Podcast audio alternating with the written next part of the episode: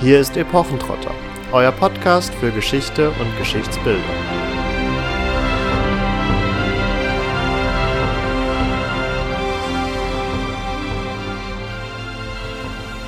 Hallo und herzlich willkommen zu Epochentrotter. In unserer heutigen Ausgabe möchten wir uns mit Rittern beschäftigen, denn wir haben uns in den vergangenen Folgen immer wieder damit beschäftigt, welches Bild von der Vergangenheit oder welches Bild vom Mittelalter wir heutzutage haben und welches Bild vom Mittelalter auch in populären Medien wie Filmen, Spielen und Serien vermittelt wird. Und da haben wir uns gedacht, wir schauen mal tatsächlich in den zeitgenössischen Kontext rein, um mal aufzuzeigen, wie es in Anführungsstrichen wirklich war, auch wenn es die Wahrheit natürlich nicht geben kann in der Wissenschaft. Aber wir möchten euch ein wenig zeigen, woher jetzt ganz konkret die Ritter kamen und vor allem auch, welches Bild das Mittelalter selbst denn von den Rittern hatte. Also nicht das Geschichtsbild, was wir heute pflegen, sondern ja, das Geschichtsbild, was damals gepflegt wurde, ist vielleicht ein bisschen falsch, aber einfach die Vorstellung davon, was ein Ritter zu sein hat. Und wir fangen vielleicht mal wirklich chronologisch an. Wie entstand denn überhaupt das Rittertum? Ja, fangen wir doch mal mit dem Frühmittelalter an. Das heißt, wir sind vor 1000 etwa zeitlich zu verorten. Und in dieser Zeit besteht ein Heer noch aus allen Freien, also denjenigen, die nicht zu den Unfreien zu zählen sind, die also mehr oder weniger über ihr Leben verfügen dürfen, können und auch müssen. Das heißt, das sind Leute, die eine gewisse Eigenverantwortung haben und eben nicht in einem Abhängigkeitsverhältnis zu jemandem stehen, der ein Lehen bezieht. Und ein Lehen ist an dieser Stelle vielleicht mal kurz erklärt ein Besitz in Form von einem Grundstück oder eben auch einer, weiß ich nicht, einer Burg oder einem Gutshof, was der sogenannte Vasall erhält oder der Lehensmann erhält von einem Herrscher. Das geht dann rauf bis zum König bzw. bis zum Kaiser. Diese Freien müssen natürlich kampffähig sein, also sonst macht das natürlich keinen Sinn. Das heißt, es besteht aus allen Männern, die einem bestimmten Altersdurchschnitt sind und die Waffe führen können. Das bedeutet noch nicht, dass wir es hier mit tatsächlichen Rittern zu tun haben. Also die haben nicht alle ein Pferd, die sind nicht alle mit einer Rüstung bewehrt, die tragen vor allen Dingen nicht alle ein Schwert, sondern wir haben es hier eher mit einem bunten Haufen zu tun, der letztendlich alles bei sich trägt, was man als Waffe verwenden kann und auch ja, sehr gemischt ausgestattet ist, was Schutz angeht. Durch verschiedene militärische und wirtschaftliche Veränderungen erlangen berittene Kämpfer, also tatsächlich Leute, die eben ein Pferd besitzen, größere Bedeutung im fränkischen Reich Karls des Großen. Also damit sind wir etwa im Jahr 800 und ja, Ritter kommt von Reiter, das ist, glaube ich, relativ naheliegend meint also in seiner ursprünglichen Bedeutung tatsächlich schlichtweg einen Kämpfer zu Pferd. Nicht mehr und nicht weniger. ein einfacher Bauer, das ist glaube ich auch klar, kann sich ja jetzt nicht einfach so ein Pferd leisten, kann sich auch nicht einfach eine Rüstung leisten, vom Kettenhemd angefangen über einen Harnisch, Helm, das Schwert, also das kostet einen Haufen Geld. Das ähm, kennt man auch zum Beispiel aus dem Film Ritter aus Leidenschaft, der ja durchaus einige Schwierigkeiten hat, an die entsprechende Ausrüstung zu kommen, um dann als Ritter angesehen zu werden. Also das ist auch gar nicht so falsch, sondern wenn man eben diese Ausrüstung hat, dann wird man auch als Ritter gezählt. Das führt jetzt in karolingischer Zeit auch schon dazu, dass Freie zwar ja, mehr oder weniger per se wehrpflichtig waren oder wehrpflichtig blieben, aber nur die Freien wirklich wehrpflichtig waren, also wirklich zum Kriegsdienst einberufen wurden, die auch über genug Hofstellen heißt das, also über genug ja, Gutshöfe oder Dörfer unter ihrer Verwaltungsmacht verfügten und da entsprechend dann Finanzkraft raus generieren konnten. Nur die, die genug von diesen Hofstellen zur Verfügung hatten, um sich dann auch eine Rüstung oder eine Ausrüstung besser leisten zu können, nur die waren wirklich wehrpflichtig und alle Freien, die nicht genug Hofstellen oder genug Besitz unter sich vereinen konnten, die wurden dann quasi zu ja, eine Art Wehrverband zusammengeschlossen, dass mehrere arme Freie zusammen einen aus ihrer Gruppe ausstatten und dessen Kriegsdienst finanzieren mussten. Also hier fängt es dann so langsam an, sich aufzuspalten und hier kommt vor allen Dingen auch dieser finanzielle Aspekt zum Tragen, der uns im weiteren Verlauf der Folge noch häufiger begegnen wird. Ja, als kleiner Fun Fact am Rande ähm, möchte ich auf den Parzival-Roman verweisen. Ein Roman, der aus dem Hochmittelalter stammt von Wolfram von Eschenbach. Und Parzival wächst abseits des ganzen höfischen Kontextes auf im Wald und bekommt von seiner Mutter Herzeleude ganz krude Vorstellungen eingetrichtert, was Ritter sind und was die so tun.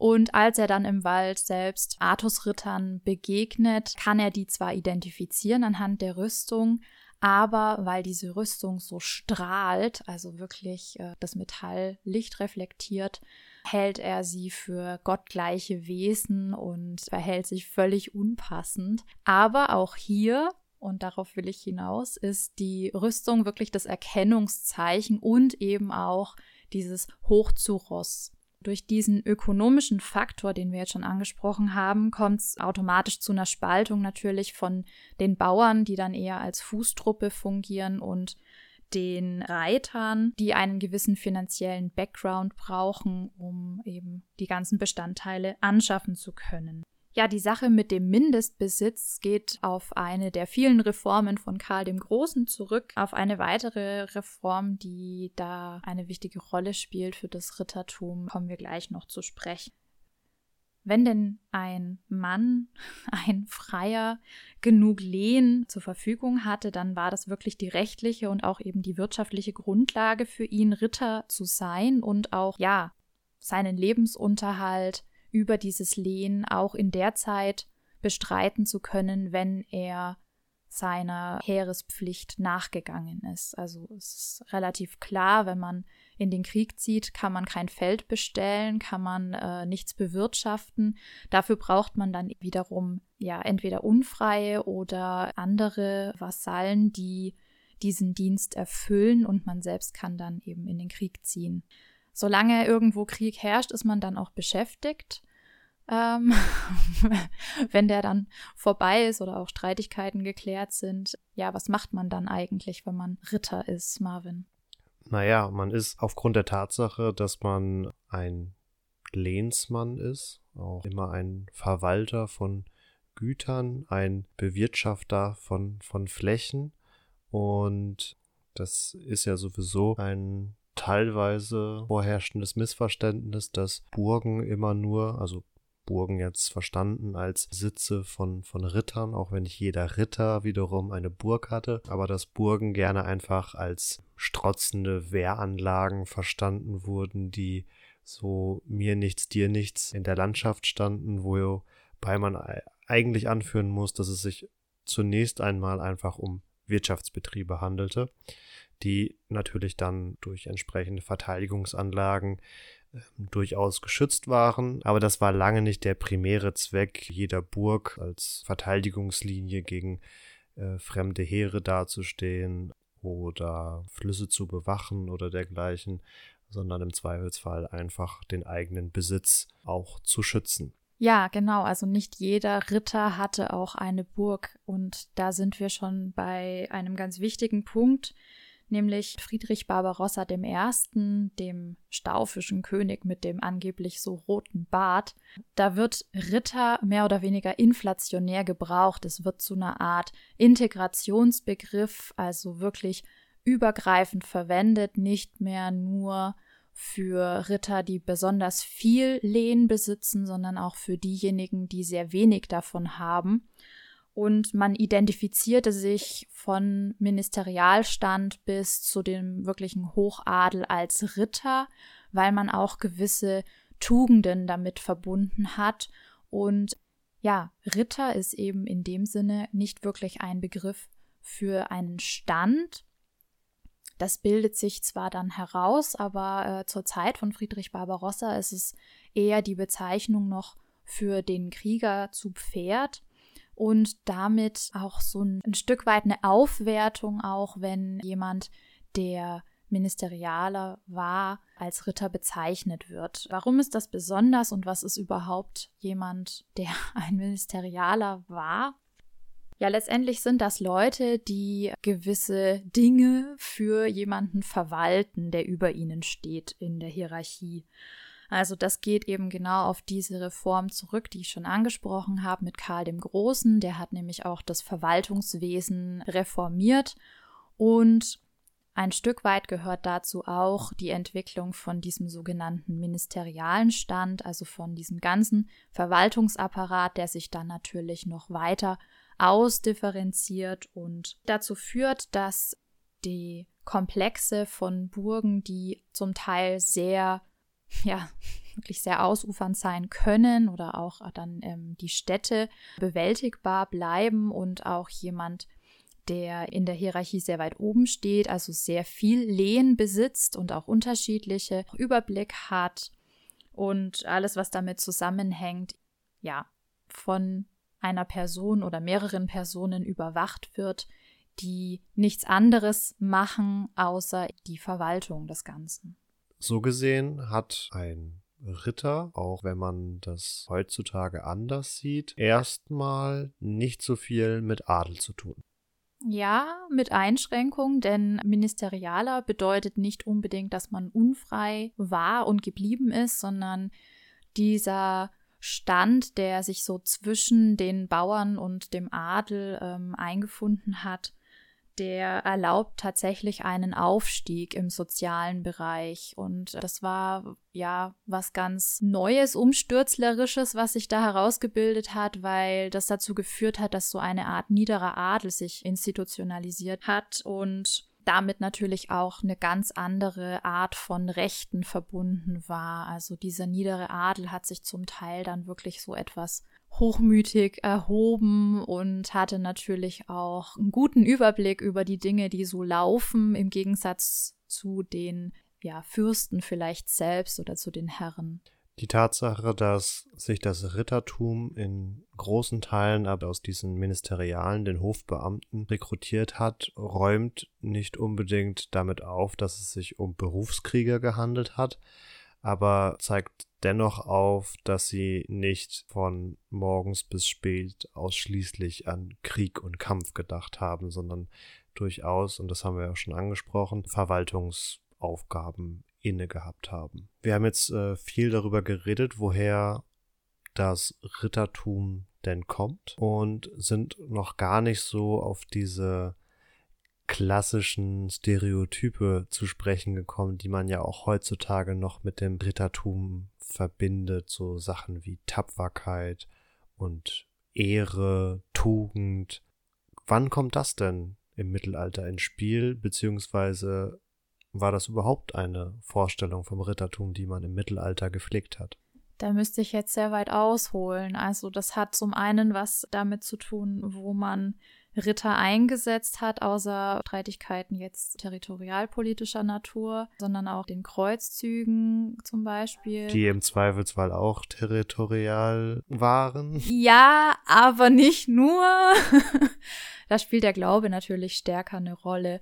Dazu vielleicht gleich einfach. Das andere ist die mittelalterliche Literatur, die hier einen ganz, ganz großen Impact hat. Und wir hatten in einer anderen Folge schon mal auf verschiedene höfische Romane angespielt und die sind letztendlich hier auch ausschlaggebend. Also man hat eine höfische und ritterliche Kultur, die sich ja nicht unabhängig von der Literatur entwickelt, sondern man könnte fast sagen, dass die Literatur erst dazu führt, dass sich die wirklich so herausbilden kann. Aber das steht letztendlich in so einer Wechselbeziehung miteinander und Das ist ein bisschen die Frage nach Huhn und Ei, was zuerst war und was danach kommt. Aber letztendlich, wenn, ja, wenn die Dichter an den Höfen von Rittern singen und dichten, die ausziehen, um Abenteuer zu bestehen, äh, sich da zu beweisen, gegen Drachen kämpfen, Jungfrauen aus Nöten befreien und am Ende zum glorreichen Herrscher aufsteigen. Meist sind es eh Königssöhne, entweder sie wissen es nicht gleich am Anfang oder sie sind von vornherein der tapfere Recke mit adliger Abstammung. Ja, also das äh, wäre auf der einen Seite und mit denen sind eben ganz viele Eigenschaften verknüpft. Das heißt, man hat so eine Art Idealvorstellung von einem Ritter um 1200, die man daraus rauslesen kann. Wie Marvin schon gesagt hat, der hat besonders tapfer zu sein, aber auch Eigenschaften, die eher ja einem christlichen Menschen zuzuordnen sind. Also Mildtätigkeit, Freigebigkeit gegenüber Leuten, denen es schlechter geht, also gegenüber Armen, natürlich da das richtige Maß zu halten. Ja, also man darf auch nicht zu viel hergeben, aber man darf auch nicht zu viel behalten. Dieses Maßhalten übrigens ist ganz, ganz wichtige Tugend, die alle Bereiche betrifft. Aber er hat auch eigentlich keusch zu sein, wo man sich jetzt natürlich fragen darf, inwiefern das überhaupt umgesetzt werden konnte in der Realität. Und ja, da sind wir eigentlich schon auch genau bei der Krux, nämlich dieses ideale Bild, was da gezeichnet wird. Das wird an den Höfen vorgetragen und wird da, ja, gelobt und als nachahmenswert dargestellt, aber inwiefern das tatsächlich in voller Gänze umgesetzt wurde, kann man natürlich nicht mehr nachvollziehen. Aber es ist davon auszugehen, dass sich das durchaus sehr in Grenzen gehalten hat und man das zwar gerne gehört hat, aber ja, der in Anführungszeichen Ritter am Tisch, der das hört, vielleicht trotzdem nicht unbedingt die Sitten eingehalten hat, von denen der Dichter gerade erzählt. Wobei diese Dichter, die du jetzt angesprochen hast, an den Höfen, also zu nennen wäre beispielsweise Wolfram von Eschenbach oder auch Hartmann von Aue, zumindest in Teilen anführen muss man an dieser Stelle, man kann nicht immer die Lebensläufe dieser Personen voll und ganz nachvollziehen. Noch nicht mal im Ansatz zum Teil. ja, aber sie bezeichnen sich zumindest als ritterbürtig, was so viel heißt, dass sie von einem Ritter abstammen, was noch nicht, noch lange nicht heißt, dass sie selber ein Ritter waren. Oder bezeichnen sich sogar selbst als Ritter. Genau, das ist Hartmann von Aue an der Stelle, der sagt, ein Ritter, der gelehret was und es an den Buchen las, der getichtete des Meere, also der hat diese, diese Erzählung, diese Geschichte erdichtet. Ja, damit sagt er einerseits, dass er ein Ritter ist und andererseits, dass er zumindest lesen konnte, also dass er zu den Literati gehört hat. Ob er jetzt Ministerialer war, das nehmen manche an. Das kann man aber daraus nicht unbedingt ja mit Sicherheit sagen. Ja, bei diesen Biografien von den mittelalterlichen Autoren immer sehr, sehr schwierig, die wirklich erstens mal zu verorten und dann auch zu rekonstruieren, welche historische Figur verbirgt sich dahinter und oft lässt sich die eben gar nicht mehr so erschließen und man hat wenn man Glück hat, halbwegs gesicherte Lebensdaten und vielleicht auch mal einen Aufenthaltsort, ja, am Hof von, weiß ich nicht, Hermann von Thüringen oder sowas. Aber da drumherum ist es sehr, sehr spärlich und vieles ergibt sich auch durch die Nennung zum Beispiel ähm, durch andere Dichter und so kann man zumindest eine gewisse Chronologie herstellen. Und jetzt werfe ich meine These in den Ring dass Ritter ja scheinbar, wenn sie von Ministerialen und so weiter herkommen, also eine Art Empörkömmlinge in der Gesellschaft sind und in der Gesellschaftspyramide, die wir alle aus unserem Geschichtsunterricht ja vielleicht noch kennen, ähm, vergleichsweise weit unten stehen dafür, dass sie so prominent in unseren Köpfen sind und als eine so wichtige Säule des Mittelalters heute noch angesehen werden. Ähm, da finde ich sehr interessant, dass scheinbar, soweit zumindest wir das aus der Selbstbetitlung dieser Autoren nachvollziehen können, wir es nun im Hochmittelalter mit einigen recht bekannten Dichtern zu tun haben, die sich für Ritter oder ritterbürtig halten und nun diesen ja etwas abgeschlagenen, sich herausbildenden niederen Adel promoten im wahrsten Sinne des Wortes, indem sie nämlich ja tugendhafte, strahlende Heldengeschichten erfinden und erdenken und damit ja letztendlich so ein bisschen Marketing für ihren eigenen Stand machen, was ja bis zum gewissen Grad dann auch dazu führt, dass in der Folge höhere Adlige vielleicht etwas interessierter daran sind, auch die Ritterwürde zu erlangen. Ja, die These ist durchaus berechtigt und ja, der adlige Zuhörer oder auch Leser von diesen Erzählungen hat natürlich ein gewisses Interesse daran, die dort angepriesenen Tugenden, die der Ritter der Geschichte an den Tag legt, selbst auch zu erfüllen. Und ich habe schon gesagt, das sind meist Königssöhne, die diese Abenteuer erleben und die sich da eben als Ideal zeigen. Die können wunderbar übertragen werden. Ja, es sind super Identifikationsfiguren, weil der Hörer, Leser eben schon alleine die Stellung in der, in der Gesellschaft teilt und darüber schon mal viel gewonnen ist und so auch eine Bereitschaft natürlich da ist, die Tugenden im wahren Leben zu erfüllen. Aber ja, ob das dann wirklich so geglückt ist, ist eine andere Geschichte. Aber diese Tugenden werden auch ein Stück weit mit so einer Heilserwartung verknüpft. Also das Mittelalter war ja wesentlich gläubiger als unsere Welt heutzutage ist, zumindest ähm, im, im westlichen Bereich. Und das heißt, das Leben war auf das Jenseits ausgerichtet. Das heißt, jede Handlung hatte Konsequenzen für das Leben nach dem Tod. Und somit, wenn man besonders tugendhaft im Leben war und diesem Ritterideal nahegekommen ist, hat man auch was fürs Leben nach dem Tod getan im positiven Sinne. Das heißt, also man war vielleicht nicht so lang im Fegefeuer oder hatte nicht so große Strafen in der Hölle zu erwarten. Das ist ja tatsächlich ein sehr interessanter Punkt, dass diese christliche Komponente, die du jetzt in Form der Keuschheits- oder Mildtätigkeitstugenden hervorgehoben hast für das Rittertum, für die Ritterwürde, das ist ja ein Punkt, der heutzutage in unserem Ritterbild eigentlich keinerlei Beachtung mehr findet. Ja, genau, da würde man jetzt eher so eben die Treue, also zum Gefolgsmann und auch zum, zum Heeresführer ansehen und auch die Tapferkeit. Ne? Was wir in dem Zusammenhang vielleicht mal noch thematisieren sollten, sind auf jeden Fall die Kreuzzüge. Also das ganze Kreuzrittertum, Kreuzfahrer kennt man ja mehr als zur Genüge auch aus verschiedenen Filmadaptionen.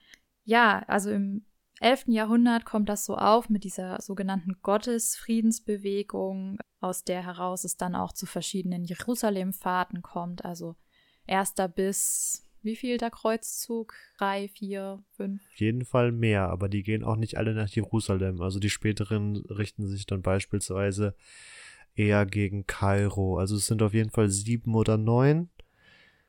Es könnten aber auch noch so ein paar nachgezogene im zweistelligen Bereich später kommen, aber das weiß ich jetzt gerade nicht mehr auswendig. Auf jeden Fall verstehen sich die Ritter in diesem Zusammenhang als sogenannte Miles Christi, also als Krieger oder Soldaten Gottes und stehen auch unter dem Credo Deus vult, also Gott will es und also alles, was sie an Handlungen ausführen, geschieht im Namen Gottes. Wie problematisch so eine Einstellung sein kann, wissen wir, glaube ich, alle und ja, da hat sich das Christentum auch einiges zu Schulden kommen lassen. Also es geht letztendlich um den Schutz der Christenheit, der Kirche und der Wehrlosen. Und das Mittelalter selbst hat das natürlich sehr positiv gesehen, weil man eben ja den Glauben verteidigen musste gegen die Heiden, vor allem auch zum Beispiel Sarazenen, die kommen auch in verschiedenen mittelalterlichen Romanen immer wieder vor, wo es zu ganz groß ausgestalteten Schlachten kommt, wo natürlich immer das Christentum am Ende auch triumphiert mit den Heiden tatsächlich gar nicht immer so verwerflich umgegangen wird, wie man jetzt erwarten würde. Aufgrund von dieser sehr ehrbaren Aufgabe, nämlich also das Christentum zu schützen, wurde das Rittertum sehr positiv wahrgenommen, also um nicht zu sagen aufgewertet. Und auch hier wieder eben mit besonderen Tugenden aufgeladen. Nicht zuletzt die schon genannten, aber auch eben diese ganze christliche Komponente, äh, die dann dazu geführt hat, dass sich ähm, auch Adlige gerne mit dem Begriff Ritter bezeichnet haben und bezeichnen ließen.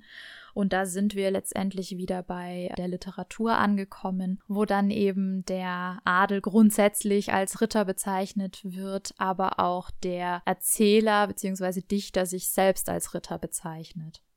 Und sich auf eine Stufe stellt, um das nicht zu vergessen. Entschuldigung. wo du es gerade von Filmadaptionen hattest in Bezug auf die Kreuzzüge, um da meinen Punkt von vorhin nochmal kurz zu unterstreichen, dass diese christliche Komponente vollkommen weggefallen ist in unserem Ritterbild, muss man sich nur mal den Film Königreich der Himmel anschauen, der eine Kreuzzugsthematik behandelt. Allerdings Glaube hier nicht wirklich eine Rolle spielt, beziehungsweise in unserer doch schon sehr weltlichen, säkularisierten Sicht ja verteufelt wird, schlicht und ergreifend. Was genau wird verteufelt? Der Glaube. Ach so, du meinst, weil quasi der Kreuzzug keine Berechtigung hat. Der Glaube in Königreich der Himmel wird, wenn ich den Film noch richtig in Erinnerung habe, in der Weise verteufelt, dass natürlich zum einen die, vor allem die ja weltlichen Motive der Kreuzfahrer herausgestellt werden, dass christliche Würdenträger nicht sonderlich positiv dargestellt werden und auch Orlando Bloom der Hauptcharakter, tut mir leid, dass ich jetzt den Charakternamen nicht weiß, aber er findet beim Tod seiner Frau auch keinerlei Halt, sowohl in der Kirche als auch im Glauben. Und so wird das ganze Konstrukt Glaube und christliche Kirche irgendwie so ein bisschen ad absurdum geführt und als unnütz dargestellt. Ja, da sind wir allerdings wieder dabei, dass natürlich Filme nicht die Vergangenheit exakt wiedergeben, sondern sich an dem orientieren, was der Zuschauer erwartet, kennt und nachvollziehen kann. Und unsere Welt ist eben, wie ich schon gesagt habe, lang nicht mehr so vom Glauben geprägt, wie das im Mittelalter der Fall war. Und hätte der unbenannte Charakter namens Orlando Bloom, alias Orlando Bloom, hier jetzt quasi völlig in den Glauben geworfen und ähm, ja sein Heil darin gesucht und gefunden, wäre wahrscheinlich schnell der Vorwurf gekommen, dass es sich um eine Art Missionierungspropagandafilm der Kirche handelt. Ja, natürlich. Es war jetzt auch nur ein nochmal finde ich besonders treffendes Beispiel, weil eben die Kreuzzugsthematik als eigentlich christliche Thematik aufgegriffen wird und ja halt wieder das zeitgenössische Gewand unserer Zeit darüber gestülpt wird. Wir haben jetzt im sehr späten 11. Jahrhundert die Kreuzzüge, durch die sicherlich das Ritterbild nochmal eine vorher durchaus in Ansätzen schon dagewesene christliche Komponente nicht neu erhält, aber diese auf jeden Fall nochmal verstärkt wird und dann im Laufe des 12. Jahrhunderts ja auch diesen zunehmende Konjunktur der höfischen Dichtung, die wir ja auch schon angeführt haben, in deren Rahmen das Rittertum ja mit entsprechenden Tugenden und Abenteuergeschichten ausgestattet wird und es wirklich zu einem Idealbild wird. Also das sind, denke ich, zwei Entwicklungen, die da im Laufe des 12. Jahrhunderts Hand in Hand gehen. Und das sorgt ja dann letztendlich auch dafür, dass das Rittertum für gerade auch den höheren Adel interessanter wird. Ja, auf jeden Fall. Und gerade in diesen Romanen sind die Hauptfiguren immer adlig, wie gesagt. Und vor allen Dingen sind sie auch nicht so 0815-mäßig mit irgendeiner Rüstung ausgestattet, sondern es ist immer was ganz Besonderes. Im Fall von vom Erik muss sich quasi der Ritter erst seine, seine Sporen verdienen, wie man so schön sagt. Also er hat zuerst gar keine Rüstung an, kann dann nicht gegen einen Ritter, dem er im Wald begegnet, Zweikampf führen, fällt in Ungnade, zieht aus und hat dann zuerst eine Rüstung, die schon sehr abgenutzt ist von einem alten Ritter, dem er begegnet und der ihm die schenkt und verdient sich dann wirklich von König Artus die glänzende, glitzernde Rüstung aus Gold purpur und hast du nicht gesehen. Also Und ähnlich ist es eben auch in anderen Romanen, wo dann nach einer bestandenen Prüfung, die zum einen die Tugenden eben hervorbringt, auch eine entsprechende Rüstung erworben wird. Also Wilhelm von Österreich, eine fiktive Figur aus der Literatur, erhält eine feuerfeste Rüstung. Und zwar ist die ganz, ganz besonders, ja. Also sie besteht aus einem silberweißen Helm, der bekrönt wird von einer Zierfigur, also einer sogenannten Helmzier und zwar von Cupido, also dem nackten, engelsgleichen Wesen, was man auch als Amor bezeichnet kennt, also der Begleiter der Liebe von Frau Venus, wie auch immer, der wiederum einen Kranz trägt aus verschiedenen Edelsteinen und wenn der Träger nicht alle Tugenden, für die diese Edelsteine stehen, besitzt und einer davon ausfällt, ist er nicht mehr würdig, diesen Helm zu tragen. Also hier gleichzeitig so eine Art Tugendprobe noch mit drin. Der Schild, den er bekommt, ist aus Ebenholz und mit Salamanderhäuten bespannt, genauso wie die Schabracke, also die Pferdedecke, die er noch dazu erhält. Und ja, Warum ist das Feuerfest? Weil er eben in einem Feuergebirge ein Abenteuer bestreitet und im Zuge dessen diese besondere Ausrüstung sich verdient. Klingt wie heutzutage eine World of Warcraft Quest, wo man ins Feuergebirge gezogen ist, um den Gebirgssalamander zu erlegen und sich daraus dann eine Rüstung bastelt am Crafting-Tisch danach. Ja, letztendlich ist es tatsächlich so. Je nachdem, welche Station der Held durchlaufen hat, bekommt er manchmal neue Ausrüstung. das gibt's tatsächlich öfter. Mir fällt gerade auf, dass ich das gar nicht kenne, dass das Schwert mal gewechselt wird. Also das scheint eher so ein fester Teil zu sein wird zumindest in der modernen Vorstellung ja auch immer als erstes, als erster Gegenstand mit dem Rittertum assoziiert. Ja, was mit Sicherheit auch damit zu tun hat, dass die sogenannte Schwertleite den Ritter erst zum Ritter macht. Also erst wenn er das Schwert umgegürtet bekommt, ist er wirklich dann als in den Ritterstand aufgenommen zu sehen. In Kombination mit den Sporen. Den wörtlichen oder den metaphorischen? Nee, wirklich den, den, den wörtlichen, den materiellen Sporen, die ihm dann ja auch dazu dienen, sein Pferd zu lenken. Ah ja, okay. Ich war gerade bei Sporen direkt bei irgendwelchen Cowboys. nein, nein, nein, nein, nein. Genau, ja. Also die mittelalterliche Literatur ist gar nicht so weit weg von modernen Gestaltungen von Computerspielen, die Fantasy-Stoff. Ja, genau, Fantasy, was ja gerne auch immer dieses Mittelalter angehauchte hat. Von daher ist es nicht sehr verwunderlich, dass du diese Assoziation gerade hattest. Wo wir es gerade noch von der Schwertleite, beziehungsweise dann später von einem Ritterschlag hatten, um auch nochmal die, die christliche Komponente dabei zu unterstreichen. Vielleicht korrigierst du mich jetzt auch, aber soweit ich das noch in in Erinnerung habe, war es ja durchaus üblich, dass der Knappe, wenn seine Schwertleite, Schrägstrich sein Ritterschlag bevorstand, die Nacht vorher in der Kapelle verbracht hat, um zu beten. Ja, also das, das Ganze war auf jeden Fall immer in irgendeine christliche Zeremonie mit eingebunden. Also es soll heißen, in eine Art Gottesdienst, der dann ja mit diesem feierlichen Akt der Schwertleite beschlossen oder gekrönt wurde, wenn man so will durch Kreuzzüge und höfische Literatur haben wir jetzt so gesehen einen Schwerpunkt des Rittertums im 12. und 13. Jahrhundert ausgemacht, würde ich mal sagen. Ähm, wir haben schon oft über Maximilian I. geredet, den letzten Ritter, der als Kaiser um 15 oder kurz vor 1500 aktiv war, sicherlich viel dazu beigetragen hat, wie unser heutiges Bild des Rittertums äh, aussieht. Wenn ich da ganz kurz einhaken darf. Ich erinnere nur noch mal an das, was ich zu den Rüstungen gesagt habe, wie sie speziell im Wilhelm von Österreich oder im Erik dargestellt werden.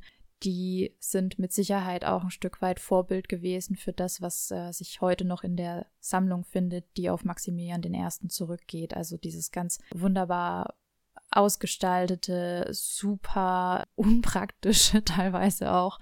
Also eine Rüstung, die eigentlich nur noch Zierde ist und damit auch mehr diese Repräsentation hat. Also derjenige, der wert ist, sie zu tragen, besitzt gewisse Eigenschaften, um eben diesen Wert dann nach außen hin zu tragen, trägt er die Rüstung etc. Genau. Aber eben nach diesem Höhepunkt und jetzt mal unabhängig von Maximilian, auch wenn wir gerne auf ihn zu sprechen kommen, kann man ja durchaus festhalten, dass aber dann schon im 14. Jahrhundert und dann vor allen Dingen auch im 15. Jahrhundert das Rittertum als Idealbild schon wieder ähm, recht am Abflachen war und auch viele der Adligen gar nicht mehr so einen großen Wert darauf gelegt haben, die Ritterwürde zu erlangen.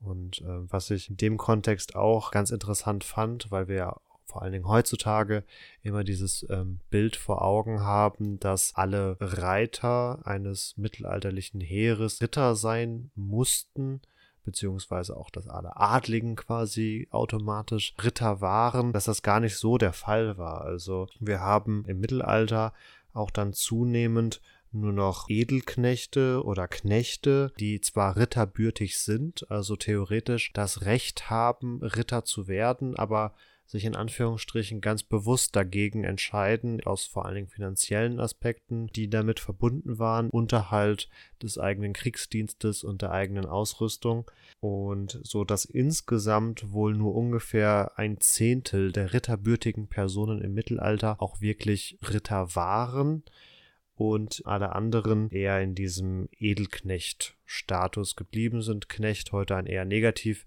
konnotiertes Wort, aber damals durchaus noch die Bezeichnung für eine Person, die nicht unfrei war, also vergleichsweise viele Privilegien hatte. Und am Ende des Mittelalters spricht man dann immer gerne vom Untergang des Rittertums, beziehungsweise wird das so parallel gesetzt, dass mit dem Untergang des Rittertums auch ähm, das Mittelalter ein Ende gefunden hat. Aber wenn man sich anschaut, dass auch im Vorhinein jetzt dieses, vor allen Dingen dieses Idealbild nicht mehr unbedingt ähm, die Hochkonjunktur hatte, äh, muss man zum einen festhalten, dass das natürlich auch wieder eine, ein Entwicklungsprozess ist, der nicht ein spontanes Ende gefunden hat und darüber hinaus, dass auch in der Folge, gerade in Süddeutschland beispielsweise, Reichsritterschaften fortgelebt haben und hier einfach nur ein Umwälzungsprozess stattgefunden hat. Also äh, für viele Ritter ergab sich dann beispielsweise auch die Möglichkeit, als durchaus gut verdienender Söldner in den Heeren ihrer Fürsten aktiv zu werden. Also die Fürsten hatten ein Interesse daran, unabhängiger von ihren Vasallen zu werden. Also sie hatten nicht immer Lust darauf, durch die Lande zu ziehen, ihre Vasallen aufzufordern, mit ihnen in den Krieg zu ziehen, sondern es war einfacher mit der goldenen Münze zu winken und die Söldner kamen von alleine und deswegen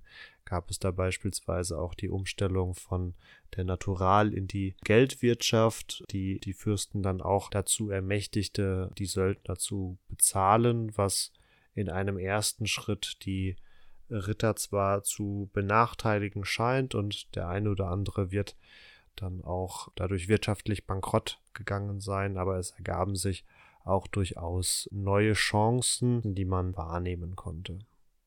Ja, auch in der Literatur ist es nicht so, dass man auf einmal einen Bruch hat und gar nicht mehr von Rittern erzählt wird, sondern einige der genannten Romane, also zum Beispiel Parzival oder ein Wilhelm von Österreich, aber auch andere Romane werden umgeschrieben. Also das sind vorher Versromane, also gereimte Zeilen, die zu einer Prosa geschrieben werden. Und viele davon werden auch im Zuge des aufkommenden Druckwesens dann nochmal neu aufgelegt und ähm, erfahren teilweise auch mehrere Auflagen innerhalb von kürzester Zeit und auch einen ganz guten Absatz. Also man hat dann eben im 15. Jahrhundert durchaus noch Ritterromane, die die Runde machen, aber man hat eben auch einen anderen Schwerpunkt und ja, mit dem aufkommenden Humanismus und äh, der Reformation äh, verschiebt sich das Ganze dann natürlich immer weiter. Aber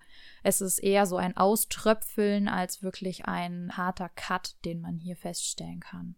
Dieses Ritterbild, was wir jetzt aufgemacht haben, spielt natürlich auch eine Rolle für die Rezeption heute, die wir haben. Also gerade, dass eher der Adel eben auftritt in ritterlicher Rüstung, als dass unbedingt der Ministeriale gezeigt wird in einem Film, ergibt sich, glaube ich, schon allein vom Plot her. Allerdings, das sei hier noch angefügt, gibt es auch Filme wie den Robin Hood mit Russell Crowe, wo der Fokus ja tatsächlich auf einer Person liegt, die wirklich als Vasall, also als Gefolgsmann dargestellt wird und nicht so sehr der Aspekt des Hochadels hier im Vordergrund steht und ja eben Richard Löwenherz zwar auftritt, aber eine wirklich zu vernachlässigende Rolle spielt, genauso wie auch der Kreuzzugsgedanke zwar aufkommt, aber auch hier der Glaube nicht im Fokus steht.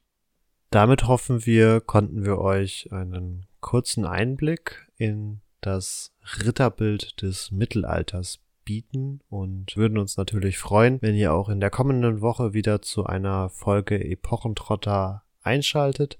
In der Zwischenzeit findet ihr uns wie immer auf Social Media, Facebook, Instagram, Twitter und YouTube, jeweils unter Epochentrotter zu finden. Und wenn ihr Anmerkungen oder Themenideen habt, dann schickt sie uns gerne dort. Oder ihr könnt uns auch über unsere Internetseite epochentrotter.de erreichen. Und damit wünschen wir euch noch eine schöne Woche. Ciao, ciao. Macht's gut. Ciao.